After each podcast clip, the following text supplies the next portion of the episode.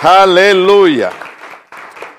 Bueno, libro de los Hechos, capítulo 13, eh, es parte del inicio de lo que nosotros llamamos la iglesia primitiva. Recuerden que Jesucristo eh, le dijo a, Pedro, la palabra original es Petra, que Petra significa piedra, y Cristo le dijo a este apóstol, tú serás Pedro y sobre esta roca yo edificaré mi iglesia y las puertas del infierno no prevalecerán contra la iglesia.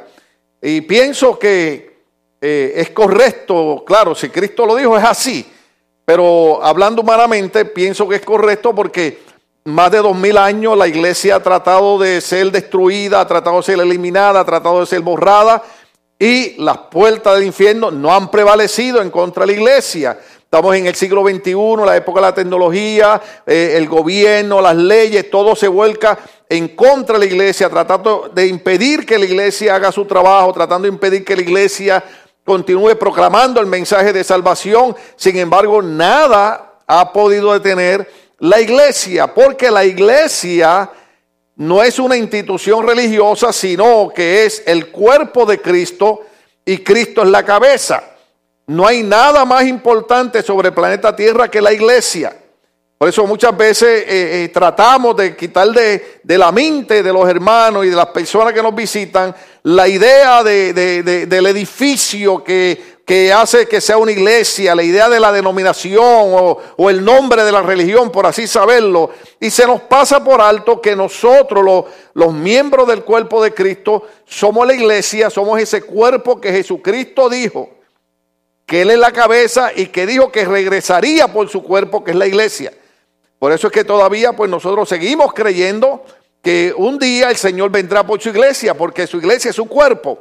Y mientras nosotros estamos aquí, nosotros representamos a Cristo. Y el enemigo se podrá levantar con cuanta cosa él quiera, pero nunca podrá detener el avance de la iglesia podrá desanimar a hombres, podrá hacer que predicadores hagan cosas malas, podrá hacer este, cosas que, no sean muy propicias, pero detener el avance de la iglesia, no hay manera que Satanás ni sus demonios puedan impedir que la iglesia pueda seguir haciendo su trabajo, porque la iglesia no solamente es el cuerpo de Cristo, sino que está ungida con el Espíritu Santo. Diga conmigo, está ungida con el Espíritu Santo.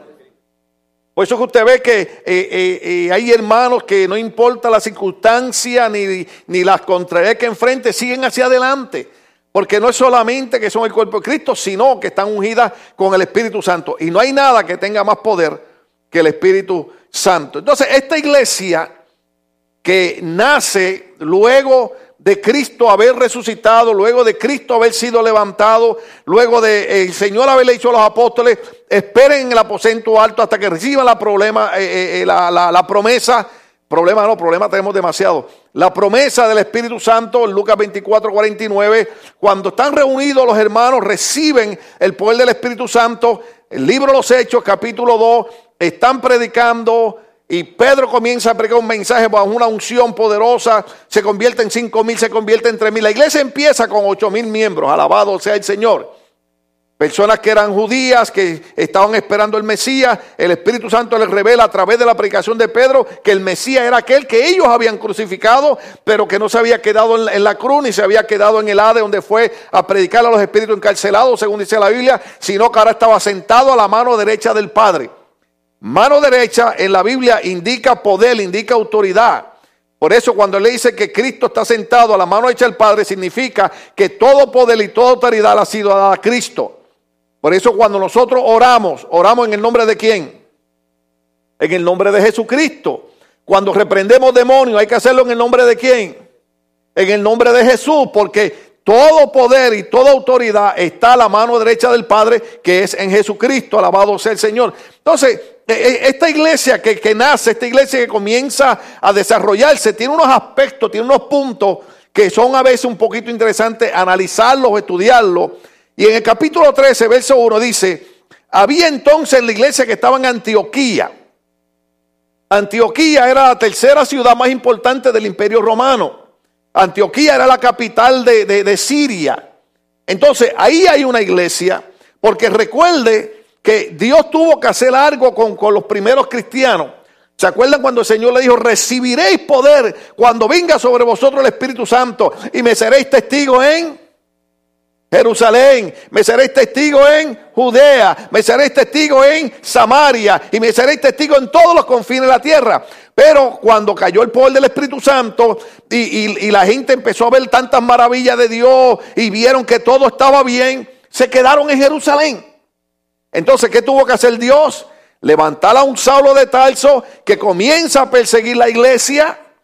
Y mientras la iglesia era perseguida, dice la Biblia, y los que iban esparcidos por la persecución, donde quiera que iban, iban predicando a Cristo.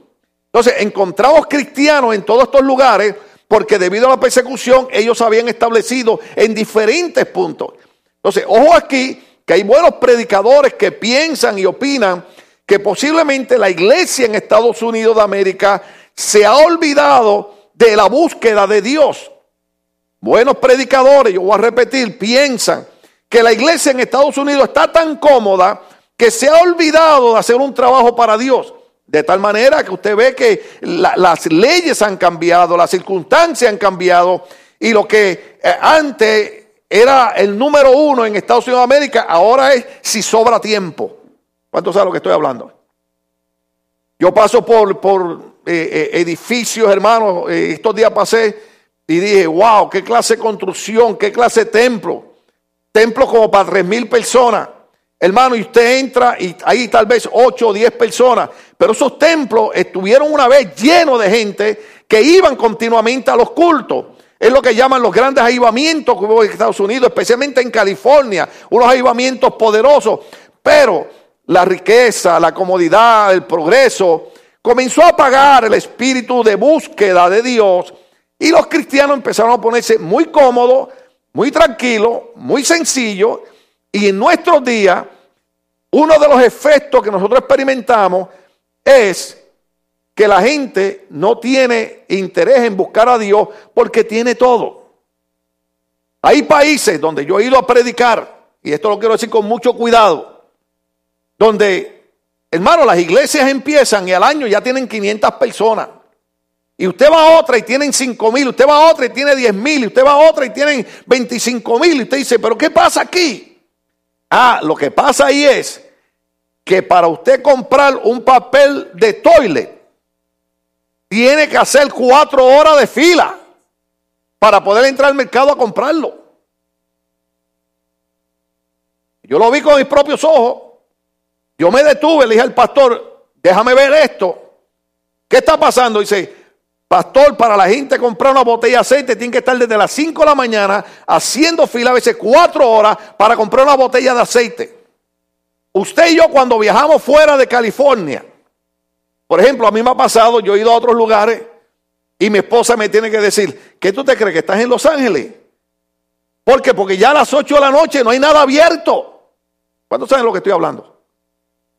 Yo cuando viajo, hermano, llevo unas lechecitas de esas de cartón que no se dañan, que no tiene que estar en la nevera.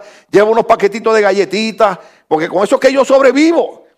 Porque aquí, a cualquier hora que usted le dé hambre, usted se puede tirar. No voy a mencionar el nombre para no ver, pero usted va ahí a la tienda esta, 24 horas abierta. Farmacia 24, pero en estos países, si usted se enferma, hermano, no hay farmacia abierta 24 horas. Pero Estados Unidos fue tan bendecido por Dios que los que sostienen al pueblo, que son los cristianos, se han olvidado de glorificar el nombre de Dios y piensan buenos predicadores que todo lo que se ha venido moviendo los últimos años es como una copia de lo que ocurrió con Saulo de Tarso y la iglesia primitiva. Porque si usted no lo sabe, todo lo que se está moviendo en este año es en contra de las iglesias cristianas. Nosotros somos ahora los chicos malos de la película. Cualquier cosa que nosotros mencionemos, somos enemigos, estamos enseñando odio. Así lo ven la, la otra gente. Pero pienso que tal vez no es a esta gente que se, se levanta en contra de nosotros quienes debemos culpar, sino nosotros ver ciertos aspectos de la iglesia primitiva, a ver si nosotros hemos olvidado hacer lo que Dios quería que nosotros hiciésemos. Por ejemplo, esta, esta iglesia que está en Antioquía, dice, número uno, ve, el verso uno conmigo, aleluya. Yo no sé cuánto a ustedes les gusta la palabra, pero eh, eh, eh, Ángel, ya que te miré que tú eres un joven, ¿cuántos años tú tienes? 20 años. Ok. A los 20 años, el libro favorito mío era el libro Los Hechos. Léelo cuatro o cinco veces. Después que lo leas cuatro o cinco veces, estudialo como diez veces. Porque no hay enseñanza más poderosa que el libro Los Hechos. ¿Ok? Entonces dice, observe esto. En esa iglesia habían profetas. Wow. Habían, ¿qué dice después de profeta? Uh, alabado sea el Señor. Usted ve, eh, eh, eh, a mí me gustan, a mí me gustan los cultos de milagro, no es malinterprete. Yo sigo creyendo, hermano, a veces, aunque tenga dolor y esté en el hospital bajo una operación, yo digo, Señor, estoy aquí en una cama, me van a anestesiar o despierto de la anestesia y oigo a alguien al lado diciéndome, ¿Do you have pain? Pues eso fue lo primero que oí cuando estaba despertando la anestesia. ¿Qué despertando? Yo estaba así. ¿Cuántos han estado en anestesia alguna vez? Aleluya. Algunos están en anestesia ahora, pero está bien, no hay problema. Oiga, y yo sé que ella me dijo, you got pain. Le digo, oh, yes. Entonces me, dice, te voy a dar algo para el dolor. Y le digo, ¿qué me va a poner? Y ella me dijo un nombre. Y cuando Cindy me dijo, ¿qué te pusieron? Le dije, la, enfermera me puso Delilah. Mío, de Laila. Esa no es la de la de Sansón. Pero ella, me dijo algo y le dije, eso es Dalila en inglés, de Laila. Eso fue lo que me puso. Pero no importa cómo uno esté, uno sigue diciendo, Señor, tal vez mi mente no quiera aceptarlo, tal vez esto, pero tu palabra dice que tú sigues siendo Jehová Rafa, Jehová mi sanador. Amén. Entonces, ¿Qué es lo importante ver aquí? Que estas iglesias tal vez no estaban en un enfoque de milagros principalmente, pero estaban en un enfoque de algo, maestros. Porque ellos sabían que el crecimiento y el, sostenimiento de la iglesia dependería de buenos maestros que enseñaran la palabra. Porque cuando usted está en una iglesia que hay maestros que enseñan la palabra, cuando usted salga, la palabra todavía va a estar en su corazón. Me gustan los cultos. Yo traigo a veces hermanos aquí que Dios los usa en milagros, los usa en profecía, los usa que soplan y la gente se cae al piso. Y, aleluya. Oiga, pero uno piensa que después de un culto como eso que nosotros hemos visto aquí, la gente va a decir, uh, no hay manera que yo me falte un culto ahora, porque después de lo que hizo ese profeta. Mira, hermano, a los tres días la gente está peor. No estoy exagerando. Porque hay gente que recibe sanidad, hermano, un culto. Aquí ha habido gente que ha recibido milagros. Y, yo digo, bueno, esa persona la que va a estar ahí al pie del cañón es la que más falta a la iglesia. ¿Por qué? Porque no es el milagro, sino es la palabra sembrada en nuestros corazones. habían profetas, habían maestros, lo sorprendente es que menciona algunos. Estaba Bernabé, Simón, que se llamaba, eh, ¿alguien lo quiere pronunciar porque no vayan a pensar que yo estoy hablando de los negritos? Vamos a decirle Niger, para que no digan que yo dije nigger. Amén. Lucio de Sirene, Manaén, el que se había criado junto con Herodes, el tetrarca y Saulo. Entonces, menciona cinco maestros, uno solo de ellos es natural de, Jerusalén, Saulo. Los otros eran helenitas, quiere decir que habían nacido fuera de la ciudad santa. Pero es interesante ver que los menciona. ¿Cuántos, hay ahí? ¿Cuántos hay ahí? Si usted los contó, ¿cuántos son? ¿Cuántos? Hay cinco. Hay cinco. Entonces dice, dice esto. Note primeramente este aspecto de la iglesia primitiva. La iglesia tenía profetas y tenía maestros. Ahora, ojo aquí, que esto no eran gente que tenían fiebres a profeta. ¿Ok? Esto no era como me pasó una vez a mí en la iglesia en Puerto Rico, que había una hermana, Margarita se llamaba, siempre me acuerdo de ella, y estaba embarazada casi a punto de explotar, y viene, y viene el supuesto profeta, le dice, Dios me muestra que tú vas a tener un hijo. Le dije, chico, con esa panza que tiene esa mujer, yo no necesito ser profeta. ¿Usted está entendiendo que estoy hablando? Entonces a veces vienen profetas y llega un hermano que es un sinvergüenza, un bandido, pero como llega encolbatado y trajeado, lo ven, Dios te ha llamado a ti a ser pastor. Mira, estate quieto. Estos eran profetas de verdad, hermano. Estos no eran profetas que llamaban a la iglesia, porque a mí me ha pasado. Mira, imaginas, Dios me dio un mensaje para tu iglesia. Le digo, ah, pues entrégamelo. No, no, te lo tengo que dar a tu iglesia. Pero si el pastor soy yo, entrégamelo a mí, yo lo digo a la iglesia. No, porque Dios me dio un mensaje para que uno lo traiga a la iglesia y usted sabe el resto de la historia. Estos eran profetas de verdad. Estos eran profetas que no era lo que ellos decían, sino la vida de ellos que decían que ellos eran profetas. Hay todavía sus hombres que ministran un ambiente profético que yo todavía les puedo aceptar algo. Pero hay un montón de profetas por ahí, hermano, que yo no entiendo. ¿Por qué la iglesia no entiende que yo en 25 años le he dicho esto? La iglesia no la dirigen los profetas. ¿Quién dirige la iglesia? El pastor. Pero ¿cuál es el problema que tenemos los pastores con la gente de la iglesia? Oh no, pastor, es que el profeta me dijo. Caballero, el profeta vino, predicó, se le dio la ofrenda y se fue. El pastor es el que está aquí contigo un año, dos años, tres años, cuatro años. Cuando tú vienes contento, el pastor está contigo. Cuando tú vienes endemoniado, el pastor todavía está contigo. ¿Sí o no? Entonces, hay que analizar bien, porque estos eran profetas de Dios, pero también eran maestros. Alabado sea el Señor. Entonces, menciona estos cinco. Entonces, note estos aspectos. Aspecto número dos. ¿Qué estaban haciendo estos hombres? Estaban ministrando estos al Señor. Ministrando al Señor. Por ejemplo, cuando los hijos de Asaf, cuando los músicos de la iglesia están tocando, ellos están ministrando al Señor. Están ministrando alabanza, están ministrando adoración.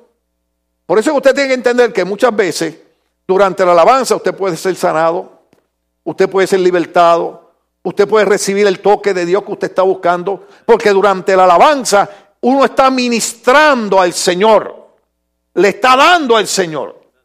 Luego cuando el pastor le está predicando, Dios nos está ministrando a nosotros. Pero estos hombres, observen, estaban ministrando al Señor y estaban haciendo qué? ¿Qué estaban haciendo cuando estaban ministrando? ¿Cuál es la palabra que sigue después? Ministrando hasta el Señor y no tenga miedo a decirlo. Para que esa palabra mete miedo. Ayunando. Pastor, ¿qué significa eso? Dejar de comer. Ay, me voy de esta iglesia. No, ellos ministraban al Señor y ellos estaban ayunando, lo cual indica que había una disciplina en estos profetas y maestros de tener cuidado, de buscar la presencia de Dios para que cualquier cosa que ellos dijeran a la iglesia, ellos están seguros que había sido Dios. Pues yo creo que usted entiende que hay muchos hermanos en la iglesia que, a la una de la mañana se meten cuatro burritos y el otro día me llaman a decirle que Dios les reveló esto y lo otro. Digo, pero qué raro que Dios te reveló eso. Y cuando, las hermanas dicen, hermano, vamos a estar a las 8 de la mañana orando en la iglesia, no aparecen orar en la iglesia. Ay, Dios mío, ayúdeme, oren para que ya yo termine el mensaje. O sea, esto era gente seria, hermano. Esto era gente que querían estar seguros que cualquier cosa que ellos dijeran a la iglesia, Dios se lo hubiera dicho. Entonces, ellos ayunaban no para que Dios los tratara a ellos mejor que nadie, sino que ellos ayunaban para que su humanidad se debilitara y su espíritu se fortaleciera y ellos poder estar seguros que cuando oían una voz era la voz del Espíritu Santo. Porque a nosotros nos habla el Espíritu Santo, nos habla el diablo y nos habla la carne. ¿Cuántos saben eso? Mire, si nosotros estamos viendo un partido de fútbol, soccer, hermano, aleluya. Estamos que todos los nervios están funcionando. Cuando estamos en un estudio bíblico, ay Jehová, ¿cuándo va a acabar? Ay, qué aburrida está la cosa. ¿Por qué? ¿Por qué? ¿Sabe por qué muchas veces sentimos los cultos aburridos? Porque nuestra humanidad es la que controla nuestra vida y no nuestro espíritu. ¿Usted sabía eso? Cuando, cuando, cuando usted está metido con Dios en una vida espiritual y se está dando una enseñanza a la palabra, usted quiere que la persona siga. Yo no sé dónde yo estaba, oh, en la iglesia en Seattle. Eh, empezado una conferencia de matrimonio, hermano, y me pusieron una silla para sentarme y dije, Señor, dame fuerza por lo menos predicarle de pie a estos hermanos. Y le metí una, una conferencia de una hora, hermano, de una hora. Y dije, bueno, hermano, amén, hasta aquí terminamos. Y literalmente no se dieron cuenta y, algunos hermanos dijeron, ya acabó hermano, pero tan rápido, así me dijeron hermano, tan rápido. Le dije, no hermano, llevo una hora hablando, pero ¿cómo va a ser? Ah, pero es que esa gente quería oír de la palabra. Cuando usted quiere oír de la palabra, el mensaje se tarda una hora y usted cree que fueron 15 minutos, porque su espíritu tiene hambre de lo de Dios. ¿Estamos bien? Cuando su espíritu tiene hambre de Dios, usted quiere mensaje, usted quiere palabra. Pero cuando es nuestra humanidad la que nos controla, la que nos domina, hermano, hasta el culto a veces molesta. ¿Usted sabía eso? Por ejemplo, es bien difícil, es bien difícil enseñar a la iglesia esto. Una de las cosas que enseñamos en la última clase del seminario, gloria al nombre del Señor, fue teniendo relaciones saludables, healthy relationship. ¿Te acuerdas que pregunté cómo era en inglés? Entonces, una de las cosas que enseñaba el hermano Charles Stanley en el último libro que usamos es que nosotros como cristianos tenemos que escoger la gente con la que nos juntamos y caminamos en la iglesia. Y yo digo, qué bueno que lo dice Charles Stanley, porque llevo 25 años diciéndole, la gente le entra por un oído y le sale por otro, son garrobos. ¿Cuántos saben lo que es garrobo? Levante la mano que saben lo que es garrobo. Aunque los salvadoreños, por favor, me le explican a los hermanos lo que es un garrobo. Amén. Le entra por un oído, le sale por otro. Porque la gente cree que son exageramientos. Mire, vamos a suponer que una persona no es cristiana quiere triunfar en la vida, pero no es cristiana. Y se junta con alguien que lo que usa para triunfar en la vida es hacer negocio chueco, vender droga. ¿Qué usted cree que va a pasar con esta persona que quiere prosperar si se junta con esa? Un día de esto, dicen en mi país, el que brega con melado se chupa el dedo. El melado es un, es un dulce que sacan de la caña de azúcar. Y cuando usted le pone melado al frente, hermano, eso no falla. Yo voy a traer melado un día aquí y lo voy a probar. Yo le voy a poner una, latita de melado aquí y lo voy a sentar a usted ahí. Le voy a dar una hora para que resista sin meterle el dedo y chupárselo. No hay manera. Usted empieza a darle el olor del melado y eso se le mete un espíritu de glotonería y le mete el dedo al melado. O sea, significa si usted camina con una persona que anda en malos pasos, usted imitará eso. En la iglesia es igual. Hay personas en las iglesias que quieren buscar a Dios. Hay otros que no les importa. Hay otros que nada más se, sienten contentos con venir una vez al mes al culto. Yo no quiero andar con esa persona. Ay, perdóneme. Estoy diciendo cosas que no debo decir. Pero es una realidad. Usted va a notar, usted va a notar, esto lo que yo hace como 15 años atrás, usted va a notar que los hermanos que no saben escoger las relaciones saludables en la iglesia son los que terminan yéndose no solamente a la iglesia, sino de los caminos del Señor. ¿Por qué? Porque no escogieron relaciones saludables. Yo no estoy hablando de fanatismo, porque una persona fanática tampoco es una buena relación. ¿Cuánto entendemos esto aquí? O sea, uno tiene que tener eh, amistades sabias. Entonces, ellos ayunaban para estar seguros que ellos entendían que era el Espíritu Santo que le estamos hablando, hermano, porque nos habla, dije, el Espíritu Santo, nos habla el diablo y nos habla la carne. Usted sabe, usted sabe cuando nos habla la carne, ¿verdad? Cuando nos encaprichamos en hacer algo y no importa lo que diga la Biblia, no importa lo que diga el pastor, lo vamos a hacer. ¿Por qué? Porque la humanidad es lo que está controlando. Pero dice, ministrando a este Señor y ayunando. Entonces, cuando ellos están ayunando, dijo él, ¿quién? ¿Quién dijo? No, lo, no tengan miedo, díganlo duro. Dijo el Espíritu Santo, apartadme a Bernabé y a Saulo para la obra a los que los he llamado. Nota este otro aspecto de la, de la iglesia primitiva. Ellos no salían a hacer ningún trabajo ni ningún ministerio a menos que el Espíritu Santo no los enviara. O sea, yo, yo, sé que, yo sé que yo molesto cuando digo esto. Pero usted sabe cuánta gente han abierto iglesia por ahí sin el Espíritu Santo haberlos mandado a abrir la iglesia. ¿Estamos aquí todavía? ¿Usted sabe cuánta gente ahora eh, andan haciendo inventos? Mire, yo no sé, yo no sé porque eh, eh, posiblemente tengamos que cambiar ciertas cosas que nosotros creamos, pero, pero 25 años de pastor en esta iglesia, algo que yo nunca he hecho aquí ha sido rifar un carro para que venga gente a la iglesia. Usted sabe, usted sabe que eso lo hizo un pastor aquí en cerca de Norwalk.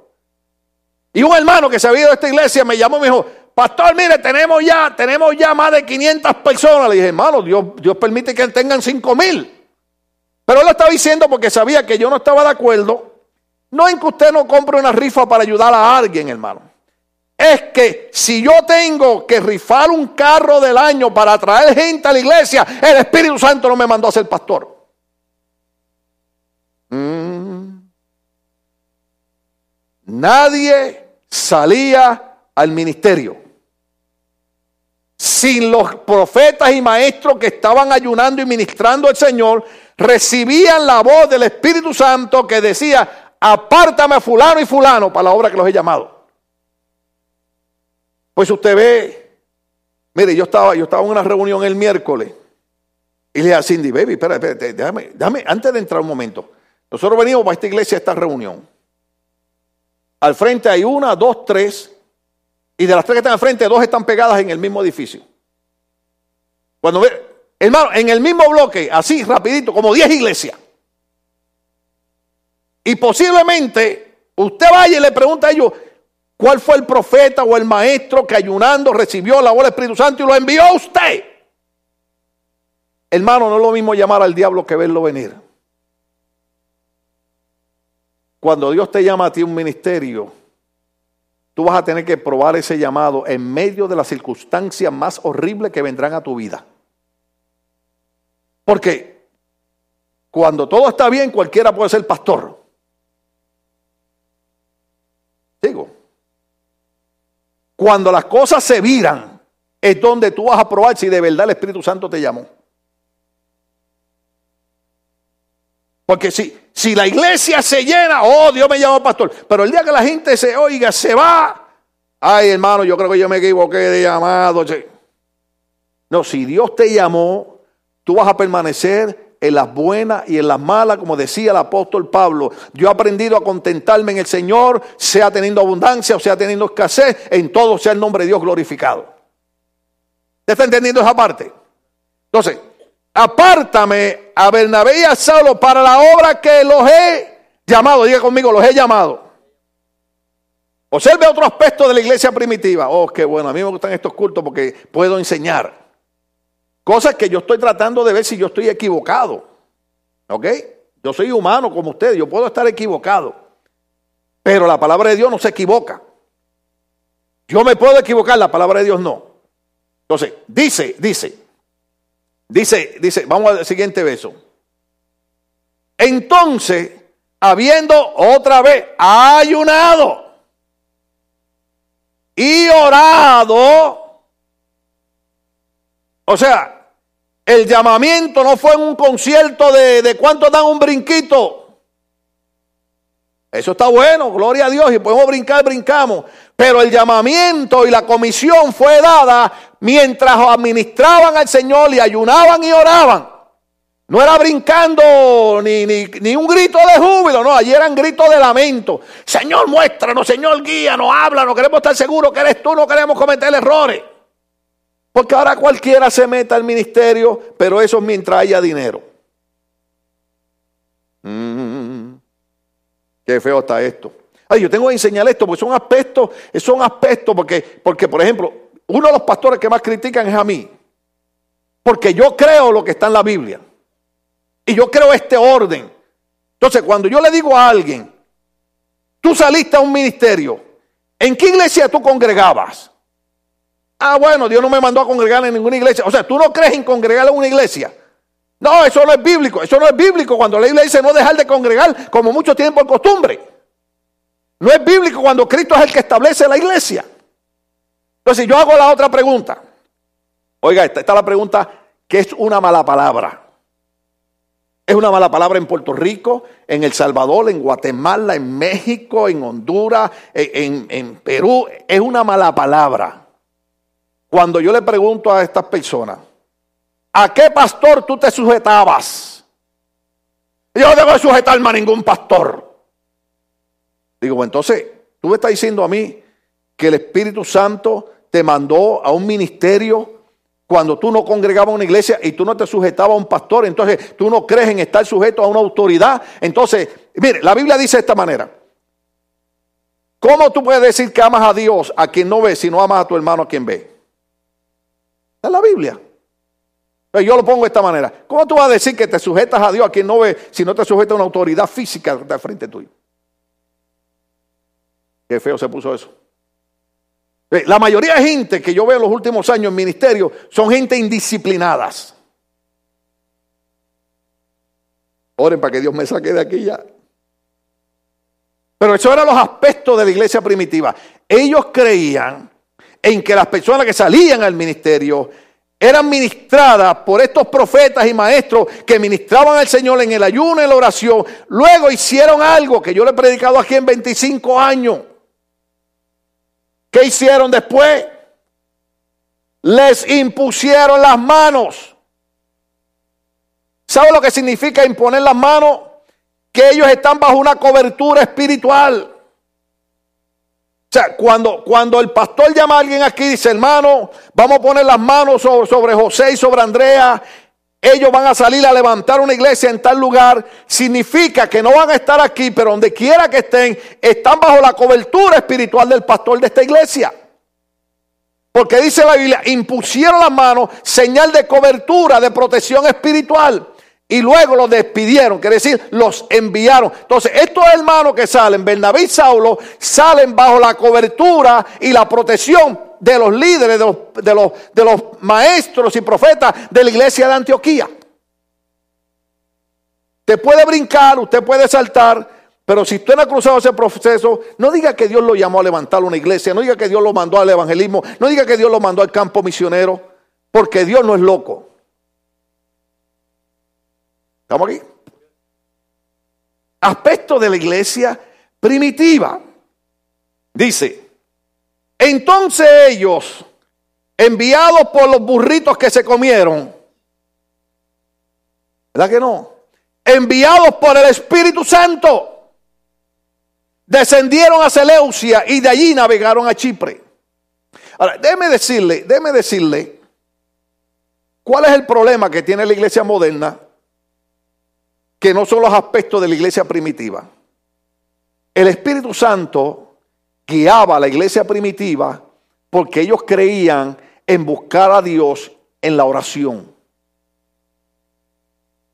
Usted sabe cuánta gente se me ha ido de la iglesia y se ha levantado en contra mía y después que me abrazaban y decían que me amaban, después me odian, hermano.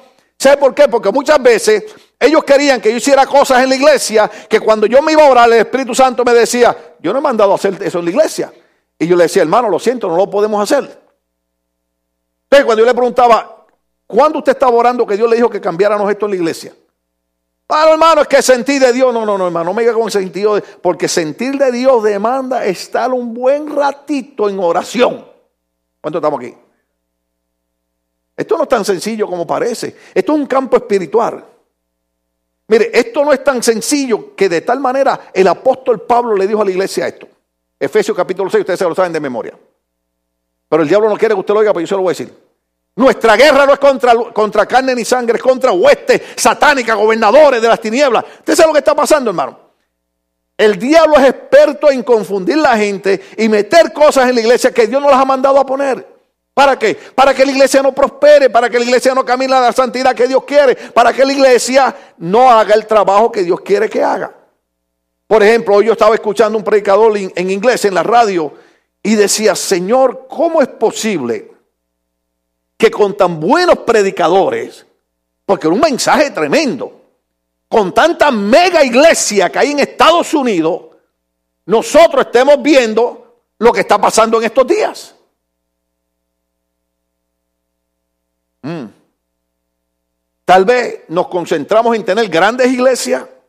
Tal vez usamos cualquier mecanismo para llenar nuestras iglesias de gente y se nos ha olvidado doblar rodilla y bajar nuestra cabeza delante del Señor a decir, Espíritu Santo, guíame, ¿qué tú quieres que yo haga?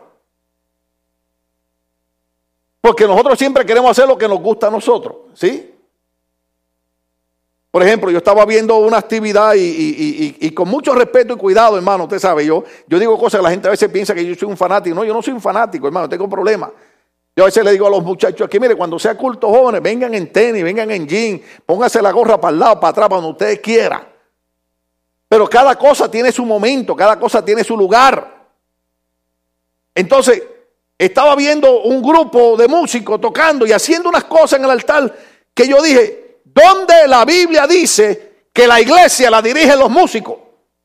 Perdónenme los hijos de Asaf. Los músicos tienen que ministrar a Dios y tratar de que a través de la administración de ella ese pueblo conecte con Dios en la adoración. Yo necesito escuchar un cántico de ellos que me haga levantar mis manos y me haga sentir el toque que hasta lágrimas salgan de mis ojos. Dios está ministrando al Espíritu. Cuando yo no me quiero dormir en el freeway, yo pongo música de salsa, yo pongo merengue, yo pongo cumbia, para no dormirme en el freeway. Alabanza, no estoy hablando de alabanza, usted sabe. Pero cuando yo estoy en la iglesia y yo quiero, oh, mamá. Yo quiero tener un toque de Dios. Yo necesito un cántico espiritual que abra mi corazón y mi mente y me haga entender que Dios está ahí. No importa lo que vean mis ojos, no importa que la gente, Dios está ahí como poderoso gigante. Oye, te, te tiene que tener cuidado, hermano. Porque los aspectos de la iglesia primitiva indican que el Espíritu Santo los envió entonces ellos descendieron, a Seleucia y de allí navegaron a Chipre. Y llegando a Salamina, anunciaban la que la palabra de Dios en la sinagoga de los judíos. Ellos no anunciaban religión ni denominación, la palabra de Dios. Pero hoy en día es difícil hablar la palabra porque no se lee la palabra. ¿Por qué usted cree que yo en los cultos sí de los viernes, usted me ve que yo siempre traigo enseñanza doctrinal? Pues tenemos que conocer la palabra. La palabra. ¿Cuál fue el, el, aspecto primordial de la iglesia primitiva que tuvo un éxito tal que la gente decía, esto que trastornan al mundo entero también ha llegado acá? La iglesia primitiva trastornó al mundo entero. ¿Por qué? Porque ellos creían la palabra y enseñaban la palabra. Y dice que llegaron, comenzaron a enseñar la palabra de Dios. También tenían a Juan de ayudante. Y habiendo atravesado toda la isla hasta Pafo, hallaron a cierto mago, falso profeta. ¿Oyeron eso? Un judío llamado Bar Jesús. Este hombre se puso Bar Jesús porque muchos piensan que Bar Jesús significaba hijo de Jesús o hijo de Josué. Entonces, él engañaba a la gente haciendo creer que él es hijo de Jesús porque posiblemente, acuérdense que al principio del mensaje dije que los cristianos habían sido esparcidos por la persecución. Y a lo mejor él había oído el nombre de Jesús, había oído los milagros que hacían los, los apóstoles y él quería imitarlo. Este hombre estaba con el procónsul Sergio Paulo, varón prudente. Este, o sea, este procónsul Sergio Paulo era el hombre que estaba encargado de enterarse de las noticias de los últimos días y le tenía que informar a sus autoridades superiores. Entonces, cuando él oyó a Bernabé a Saulo, lo llamó porque deseaba que Deseaba oír la palabra de Dios. La Biblia dice, desear la palabra de Dios como el niño recién nacido desea la leche. el problema es este, el problema es este. Yo no sé, voy a decir algo aquí que algunos predicadores amigos míos me van a condenar y yo, pues yo, yo, tengo que perdonar a todo el mundo todos los días. Ay, Señor, lo perdone, lo perdone. Pero, por ejemplo, a mí me gusta el boxeo. Claro que después que veo el boxeo le pido perdón a Dios por haber deseado que aquel la noqueara al otro.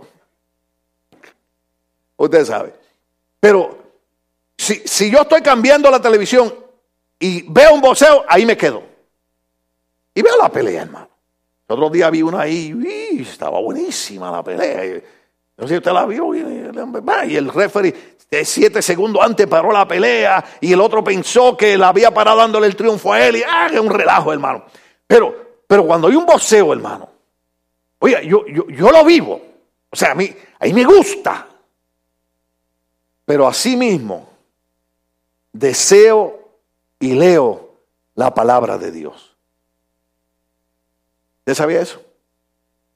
Por ejemplo, ahora todo el mundo está pendiente si va a ganar Estados Unidos o va a ganar Japón. bueno, yo no quiero que gane el que va a perder. Porque si yo estoy en Estados Unidos, pues va a ganar Estados Unidos. Aleluya. Porque son los contrincantes de cuatro años atrás, recuerden eso. Pero, o sea, lo que quiero decirles es que Dios en su sabiduría pues nos permite disfrutar esto y disfrutar lo otro, pero de la misma manera que nosotros ponemos nuestro corazón, nuestra mente, nuestro espíritu y ponemos nuestro deseo en estas cosas, tenemos que volcar eso también en el deseo de oír la palabra de Dios. De oír la palabra de Dios. Oiga la palabra de Dios en inglés, oígala en español, lea libros cristianos, lea la Biblia, venga a la iglesia, desee oírla. Dice que este hombre, varón prudente, deseaba oír la palabra de Dios. Pero este mago le resistía, que claro, es el mismo Jesús, el mismo Lima el mago, pues así se traduce el nombre, procurando apartar de la fe proconsul. O sea, siempre va a haber alguien que va a tratar de impedir tu crecimiento espiritual. Quería que se convirtiera al Señor. Entonces Saulo, que también es Pablo, lleno del Espíritu Santo, ¿lleno de qué? ¿Lleno de qué? ¿Lleno de qué? Ay, hermano, lleno del Espíritu Santo no es hablar lengua ni brincar. Lleno del Espíritu Santo es como usted camina diariamente. Usted sabe, usted sabe eh, eh, yo sé que yo tengo que modernizar la iglesia, pero la razón por la que tenemos muchos jóvenes que solamente responden a lo fantástico, ¿verdad? Es porque no se le ha enseñado la importancia de ser llenos del Espíritu Santo. A los 18 años, cuando yo me convertí, yo veía a los hermanos de la iglesia que danzaban en el Espíritu y hablaban en lenguas. Y yo dije, yo quiero eso. Oye, yo quiero eso. Y llegaron unos hermanos que trabajaban con el evangelista Gigi Ávila a mi ciudad y, iban a dar una campaña en el patio de mi iglesia y cerramos la calle. Y yo desde que me convertí siempre estaba ayudando a mi pastor. Y una tarde le dije, dije, yo quiero que ustedes oren por mí para que Dios me bautice con el Espíritu Santo. Y ellos empezaron a orar por mí y me dijeron, no podemos orar por ti porque el Señor nos dice que ya Él te bautizó. Digo, pero ¿cuándo me bautizó? Ahí me acordé que como yo deseaba tanto el Espíritu Santo, un día estoy en mi casa acostado en el sofá diciendo, Señor, bautízame con el Espíritu Santo, yo quiero que tú me llenes el Espíritu Santo. Hermano, y sentí que algo me tumbó del sofá. Y cuando me tumbó el sofá, empecé a hablar en otra lengua. Me asusté, hermano, y me fui cogiendo para la iglesia. Y llamé al pastor y el pastor por mí, yo no sé, algo me pasó. Y el pastor oré por mí. Lo que yo no entendía era que Dios me había bautizado con el Espíritu Santo. Desde los 18 años. Tengo más de 40 años. Aleluya. Cuando Dios te bautiza con el Espíritu Santo, mm, tú quieres más de Dios. Llevo 42 años sirviendo al Señor, 25 años pastor aquí, 35 años de ministerio y todavía yo deseo más de Dios. Mucha gente me ha dicho, ahorita se te pasa el primer amor. Digo, pues yo no sé porque llevo 42 años en el primer amor. Ese es el primer amor, cuando usted se enamora locamente. Hermano, yo me enamoré de Cristo. Oye, y me enamoré del Espíritu Santo. Y he pasado problemas y dificultades, pero de momento uno levanta las manos así y siente algo que te dice, aunque cruce por el fuego, la llama no arderá en ti. Cuando cruce por las inundaciones, las aguas no te anegarán. Mío eres tú, yo te puse nombre, dice el Señor. Y usted sabe que usted no está solo.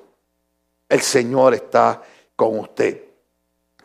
Dice así, pero Pablo lleno del Espíritu Santo, fijando en él los ojos, le dijo, oh lleno de todo engaño y de toda maldad, hijo del diablo. Ay. Hay hermanos en la iglesia que hay que decirles así, pero yo no me atrevo. Él no le dijo, Mira, hermano, yo no quiero ofenderte porque después me vas a demandar porque las leyes en Estados Unidos. Hijo del diablo, le dijo. Oiga, qué tremendo este Pablo. Digo, eres un hijo del diablo. Enemigo de toda justicia, no cesará de trastornar los caminos rectos del Señor. Ahora pues aquí la mano del Señor está contra ti, serás ciego y no verás el sol por algún tiempo. Inmediatamente cayó en oscuridad y tiniebla y andando alrededor buscaba a quien le condujese de la mano. Entonces el proconsur viendo lo que había sucedido, creyó maravillado de la doctrina del Señor. Estos son algunos aspectos de la iglesia primitiva. ¿Cuáles eran los aspectos de la iglesia primitiva?